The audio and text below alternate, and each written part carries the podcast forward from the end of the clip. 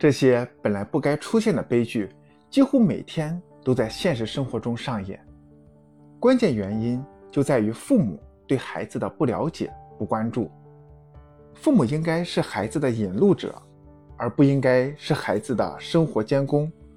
如果父母完全不懂得积极心理学，不研究健全的人格如何养成，一旦孩子出现问题，就一味的用惩罚和高压政策解决问题，反而会加重孩子的心理负担，甚至造成心理残疾。三。家庭教育必须与时俱进。作为孩子人生的第一任导师，父母必须能够准确地把握时代特征，无论是观念还是行动，都要跟上时代的脚步，从而做出一些相应的改变。我们经常听到一些与当今时代不同的声音：我们小时候父母都不怎么管我们，我们也顺利长大了。我们小时候哪有那么多事儿？犯了错，父母揍一顿，转眼就忘了。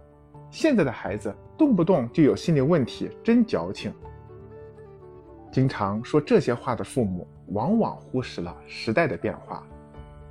信息时代的到来，让孩子们在很小的时候就踏上了信息的高速公路。在这条公路上，每天都有潮水般的信息涌来，这些信息有好有坏。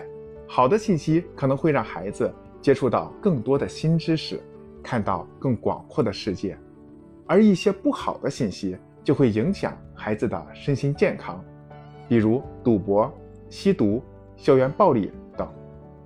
所以时代不同了，孩子面临的环境不同了，我们看待问题的观点和教育孩子的方式也必须与时俱进。总而言之，积极心理学为家庭教育指引了科学的方向，同时也向父母们传授了更多有效的教育方法。学习积极心理学，父母会更有能力、更有方向的引导孩子健康茁壮的成长。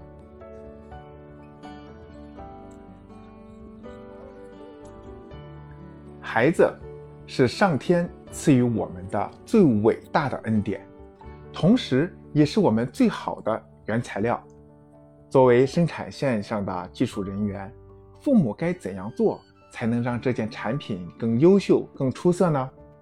最好的方法就是技术人员不断的提升自己的技术和素质，提升教育能力，然后用最有效的方法。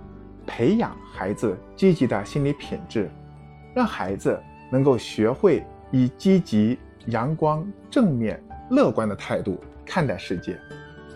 这样的孩子不仅会在学习上取得优异的成绩，还会具备良好的人格修养，未来也会拥有更加精彩且幸福的人生。